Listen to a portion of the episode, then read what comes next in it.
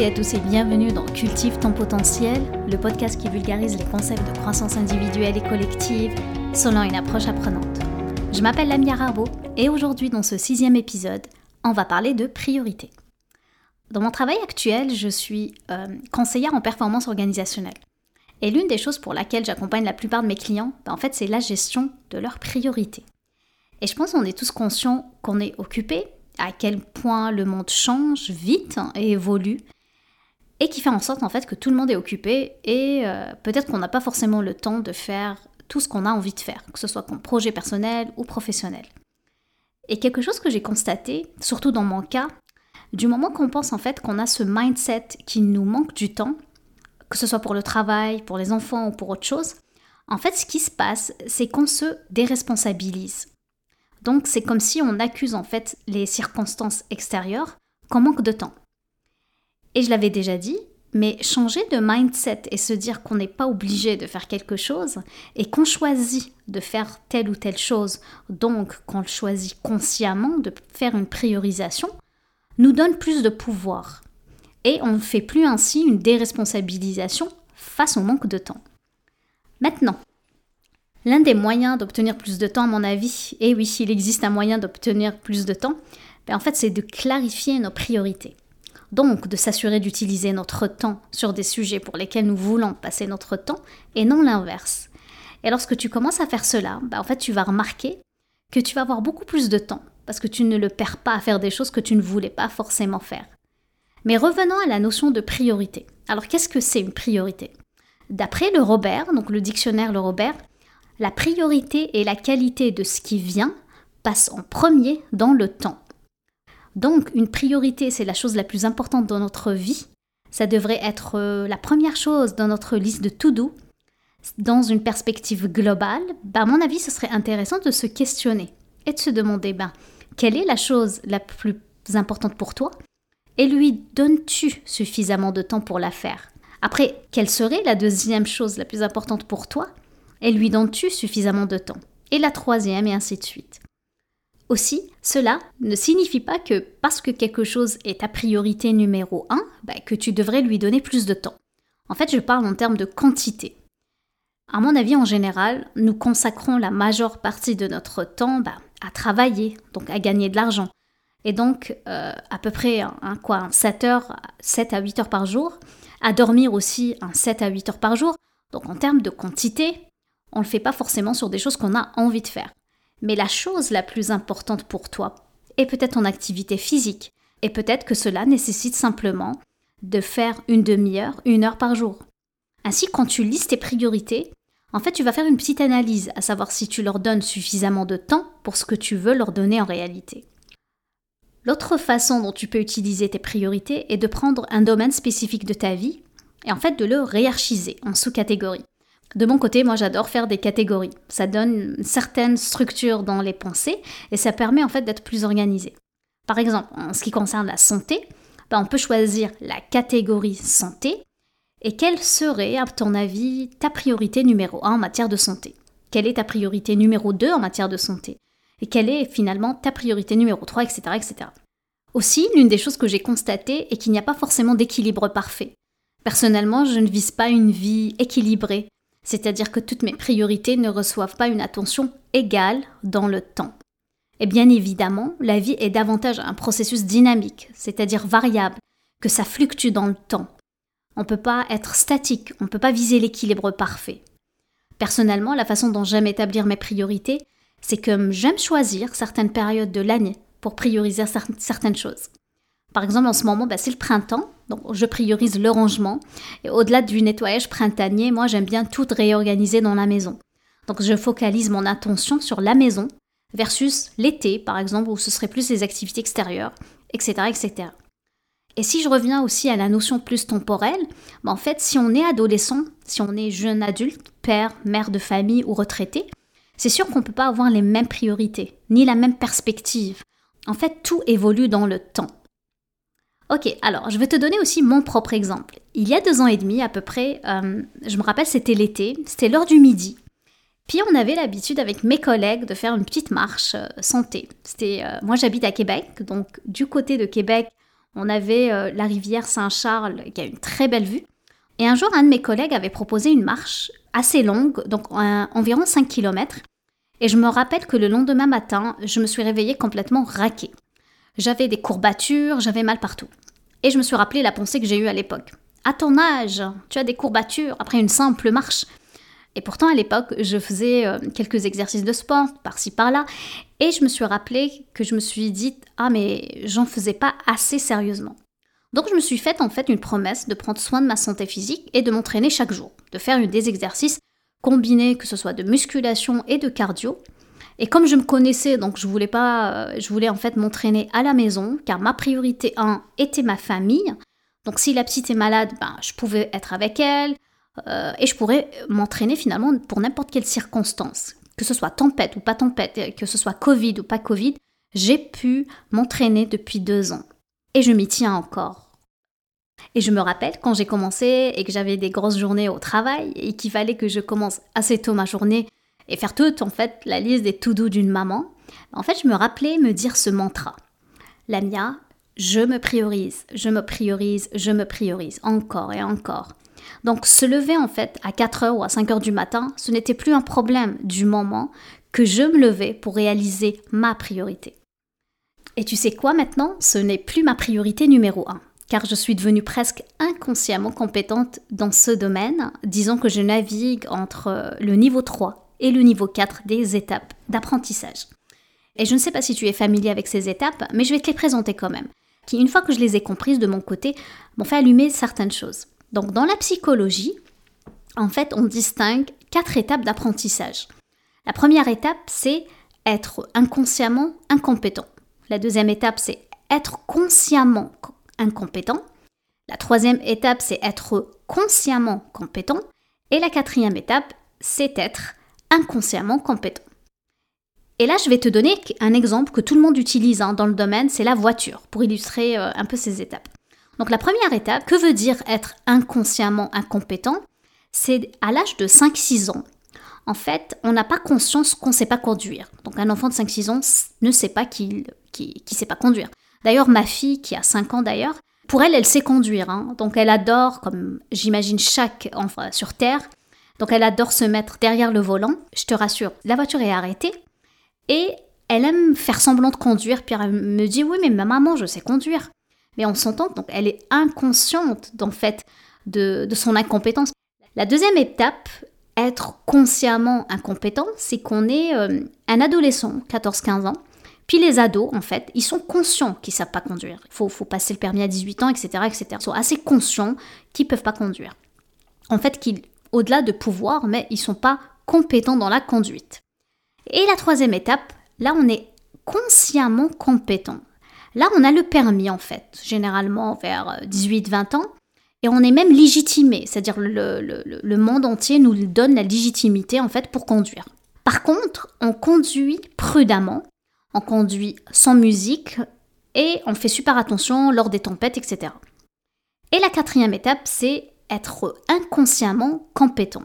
Là, c'est 10 ans de pratique. On conduit avec la musique, on écoute un podcast, on conduit. Euh, en fait, la conduite est devenue un réflexe. Donc, avoir certaines priorités à certains moments de notre vie est important. Et en fait, je pense que c'est beaucoup plus efficace que d'essayer de tout équilibrer. Car l'idée, en fait, c'est de naviguer entre ces quatre étapes d'apprentissage, mais pas de tout faire en même temps. Et en fait, l'idée, c'est de prioriser une chose à apprendre, à faire, et à la fois, ça nous permet à notre cerveau d'avoir une direction pour arriver à la quatrième étape et d'être inconsciemment compétente là-dessus. Et l'une des choses que je t'invite à faire, en fait, c'est que tu choisisses une priorité. Quelle que soit l'envie, sur quoi souhaites-tu passer ton temps? Tu peux choisir ce que tu veux et d'en faire vraiment ta priorité numéro 1 pendant suffisamment de temps, car à mon avis, il faudra du temps hein, pour que tu puisses prendre ce qu'on appelle l'élan. Cet élan, c'est comme une locomotive. Hein. Ça nous prend beaucoup d'efforts au début, mais après, avec plus on aura de la pratique, plus on sera capable en fait de passer justement de l'étape 3 à 4, c'est-à-dire d'être consciemment compétent à être inconsciemment compétent. Aussi, d'après le livre L'instinct de volonté de Kelly McGonigal, en fait, on a une réserve de volonté, un peu comme un réservoir qui fluctue d'une journée à une autre, et d'un moment d'ailleurs de la journée à un autre. et pour beaucoup d'entre nous, en fait, on a la réserve à son maximum dès le réveil. Donc créer cet élan dont on a besoin est plus intéressant de le faire dès le réveil. Car si tu essayes de l'intégrer après tout le reste, et que ce n'est pas forcément ta priorité numéro un, ben en fait tu, ne vas pas obtenir les résultats souhaités. Je pense donc qu'il est normal en fait de pencher la balance et de se concentrer sur ta priorité numéro un et de se concentrer sur les raisons pour lesquelles tu veux la faire. Et tu auras ainsi ton focus et ton énergie sur une période de temps concentré afin d'apporter un changement significatif. Aussi, une fois que c'est fait, à mon avis, il y a une phase d'acceptation de ce choix. Et surtout, en fait, c'est accepter les conséquences de ce choix. Si je me lève dans mon cas à 4 heures du matin pour m'entraîner, en fait, je suis consciente que je manquerai de sommeil et que le soir même, en fait, je ne peux pas me permettre de faire de longues soirées. Et s'il vous plaît, pour les mamans qui m'écoutent, s'il vous plaît, la culpabilité de la maman, on la laisse de côté. Toi, la maman qui m'écoute, si tu te priorises, en fait, tu te fais un cadeau à toi et à tes enfants, crois-moi. La seule chose qu'il suffit d'assumer, c'est ses choix. On est responsable de gérer notre temps. Chaque choix implique une conséquence. Par contre, chaque choix implique une action qui implique un résultat qu'on souhaite dans notre vie. Et puisque toute une question de mindset, à mon avis, c'est une bonne idée d'appeler cela une période prioritaire. Par exemple, choisir un certain temps pour lequel tu es prêt à te concentrer 100% dans ce domaine. Tu te dis, ok, euh, je me vise un 3 mois, 6 mois pour acquérir telle telle compétence, pour telle telle chose, etc., pour prioriser tel tel, en fait, tel tel domaine de notre vie. Maintenant, quand tu écris tes priorités, en fait, on a deux écoles. Hein. Soit tu te fais trois priorités seulement, ou bien tu peux arriver jusqu'à cinq, mais on ne dépasse pas les cinq priorités. Après, ce n'est plus des priorités, d'accord? Par contre, choisis ce qui te parle. Dans mon côté, moi j'aime bien le chiffre 5, donc dans mon côté, dans ma vie, j'ai cinq priorités. Tu peux te les noter et, euh, et là, tu peux séparer en fait ce qui semble important ou ce que tu penses être important de ce que tu décides comme prioritaire. Beaucoup de gens, à mon avis, pensent que prendre soin de leurs enfants, passer du temps avec leur famille, doivent être leur priorité numéro un. Cela peut sembler être la priorité numéro un, mais vérifie avec toi-même. Où est-ce que tu veux mettre ton temps et ton énergie en ce moment? Il y a une notion aussi à prendre en considération, et c'est la différence entre l'urgence et l'importance. C'est quoi une urgence en fait? C'est une attention immédiate. Et dans certains cas, et je dirais la plupart des cas, on pense que c'est une urgence, une importance tout à fait moindre. Ça peut être un courriel qui rentre, un téléphone qui sonne, une notification. Dans la notion d'urgence. Par contre, ce qui est important, c'est tout ce qui est lié à nos résultats. En fait, les choses importantes, ça contribue à défendre nos valeurs et nos objectifs. C'est des choses qui sont prioritaires. Par exemple, si euh, je veux avoir un diplôme, acheter une maison, faire du sport, c'est quelque chose qui est important. Passer du temps de qualité en famille, etc., etc. Le deuxième exercice donc je t'invite à faire, c'est de lister en fait tout ce qui est urgent et de ce qui est important. Donc la distinction que tu peux faire et qui est importante, c'est justement c'est quoi la différence entre les priorités urgentes et importantes? Et tu sais quoi? Même moi, je peux pas te le dire à ta place. Hein. Tu es le seul, euh, je pense que tu es la seule personne à savoir bah, qu'est-ce qui est urgent pour moi et qu'est-ce qui est important pour moi. Et généralement, en fait, on a cette croyance que les choses urgentes devraient être faites avant les choses importantes. Par exemple, si un téléphone sonne, ben, en fait, cela nécessite une réaction assez urgente de notre part. Mais est-ce que c'est nécessairement important pour toi de répondre là maintenant à cet appel? À mon avis, il faut se poser la question et avoir ce réflexe-là de ne pas être dans la réaction. Et si tu es confus entre ce qui est important et ce qui est urgent, ben, une des choses que je t'encourage et je t'invite à faire, c'est tout simplement de tenir un journal de temps, en fait, pour garder toute une trace de ce que tu fais tout au long de ta journée. Et ça te permet en fait de venir catégoriser les choses. Tu te rappelles, moi j'aime bien les catégories. Donc tu peux te catégoriser, de choisir toi-même. Plus tu le fais en fait par la pratique, tu seras capable en fait de, te dire ben, qu'est-ce qui est prioritaire pour moi et qu'est-ce qui est urgent pour moi. Et lorsque tu vas faire cette liste, remarque bien hein, qu'est-ce que tu fais de tes journées. Est-ce que finalement les choses que tu fais, ce sont par réaction ou par planification? Et plus tu auras cette perception que les choses sont urgentes dans ta vie, ben moins tu feras de la planification donc finalement, plus tu feras de la planification, ben en fait, plus tu accorderas de l'attention sur ce qui est important. Dans mon côté, je sais que ma priorité numéro un, c'est ma famille, que ce soit pour leur fournir une sécurité financière en travaillant, ou bien leur fournissant une sécurité émotionnelle, en passant du temps de qualité avec eux, etc. Ma priorité numéro 2, c'est donc ma santé, on a trois sous-catégories. On a la santé, les repas, c'est-à-dire l'alimentation, et mon bien-être émotionnel et mental. Ensuite, ma priorité numéro 3 vient avec mon épanouissement personnel et tout le travail que je fais en ce moment avec Cultive ton potentiel et le fait que j'ai priorisé cette année. En fait, je suis consciente que pendant un certain temps, en fait, la mise en œuvre va nécessiter un effort supplémentaire, mais je suis tout à fait disposée à passer moins de temps avec mes amis, à aller moins à des activités afin que je puisse y arriver. De toute façon, dans notre contexte, c'est tout à fait approprié. Nous, on est encore en confinement. Par contre, on ne lâche pas. Concernant ces trois priorités, c'est sûr que je ne vais pas les garder équilibrées tout le temps, parce que quand j'essaie de les garder équilibrées tout le temps, ben, en fait j'ai l'impression de ne jamais avoir l'élan de progrès, en fait de sortir un peu de ma zone de confort pour aller un peu dans l'inconfort. Et finalement le résultat n'est pas tout à fait complet. Alors quand en toi tu penses au résultat que tu veux en plus en ce moment, et pense aussi aux choses que tu as déjà. Essaye de clarifie tes pensées, clarifie tes priorités.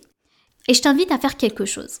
Ainsi, chaque 3-6 mois, je t'invite à faire vraiment le poids, une sorte de mise à jour avec toi-même et de réfléchir et te demander, est-ce que je veux passer plus de temps vraiment délibéré à faire telle ou telle chose?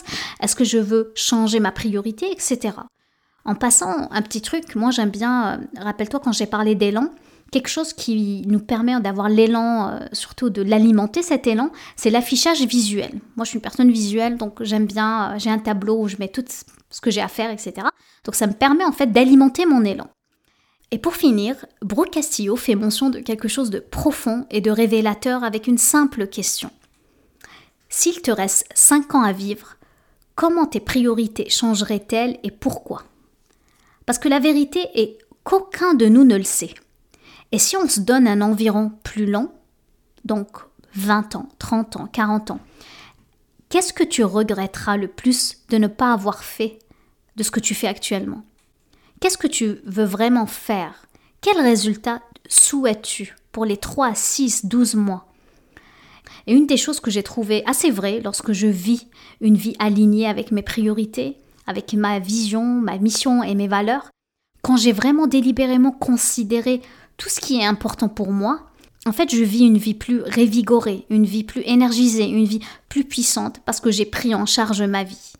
Je vis en accord avec ce que j'apprécie le plus, ce que je veux le plus. Je ne vis pas par défaut, je ne vis pas de manière réactive. Finalement, je veux vivre et décider de mes priorités. Je veux décider de ce que je veux être pour qu'à la fin de ma vie, je sois fière des décisions que j'ai prises, fière de l'effort que j'ai fait pour vivre la vie qui m'a permis de créer les résultats, de créer l'héritage et la contribution que je voulais apporter. Je vais m'arrêter là et je te remercie de m'avoir écouté. J'espère que tu as eu autant de plaisir à écouter mon podcast que j'en ai à créer. Pour m'encourager, si tu penses à deux ou trois personnes qui pourraient en profiter, je t'encourage à leur en faire part. Sur ce, je te laisse cultiver les graines. Prends soin de toi, je t'embrasse. Passe une excellente fin de semaine et je te dis à bientôt.